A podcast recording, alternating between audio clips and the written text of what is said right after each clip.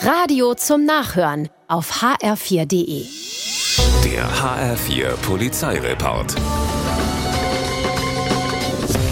Um 3 Uhr nachts ist eine Streife der Autobahnpolizei Baunatal auf der Rastanlage Kassel-Ost unterwegs, als plötzlich ein Auto entgegen der Einbahnstraße an ihnen vorbei cruist. Am Steuer sitzt ein Mann, der einen Joint raucht ganz entspannt.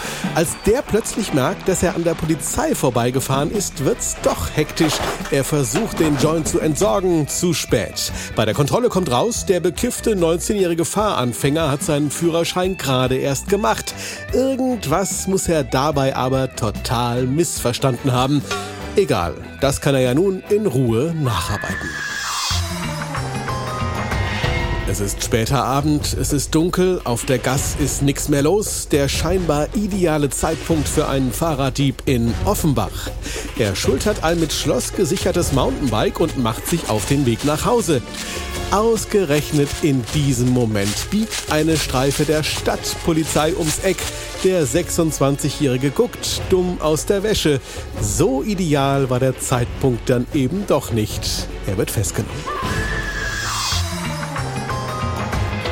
In Lampertheim fährt eine Frau mit ihrem Auto runter an den Rhein. Sie stoppt an der NATO-Rampe und steigt aus. Vielleicht musste sie austreten, vielleicht wollte sie auch nur den Sternenhimmel gucken. Auf alle Fälle vergisst sie die Handbremse anzuziehen und einen Gang einzulegen. Und so kommt's, wie's kommen musste. Der Wagen rollt ganz langsam los, wird immer schneller, ehe er im Rhein versinkt. Gluck, gluck, weg war. Der HR4 Polizeireport mit Sascha Lapp. Auch auf hr4.de.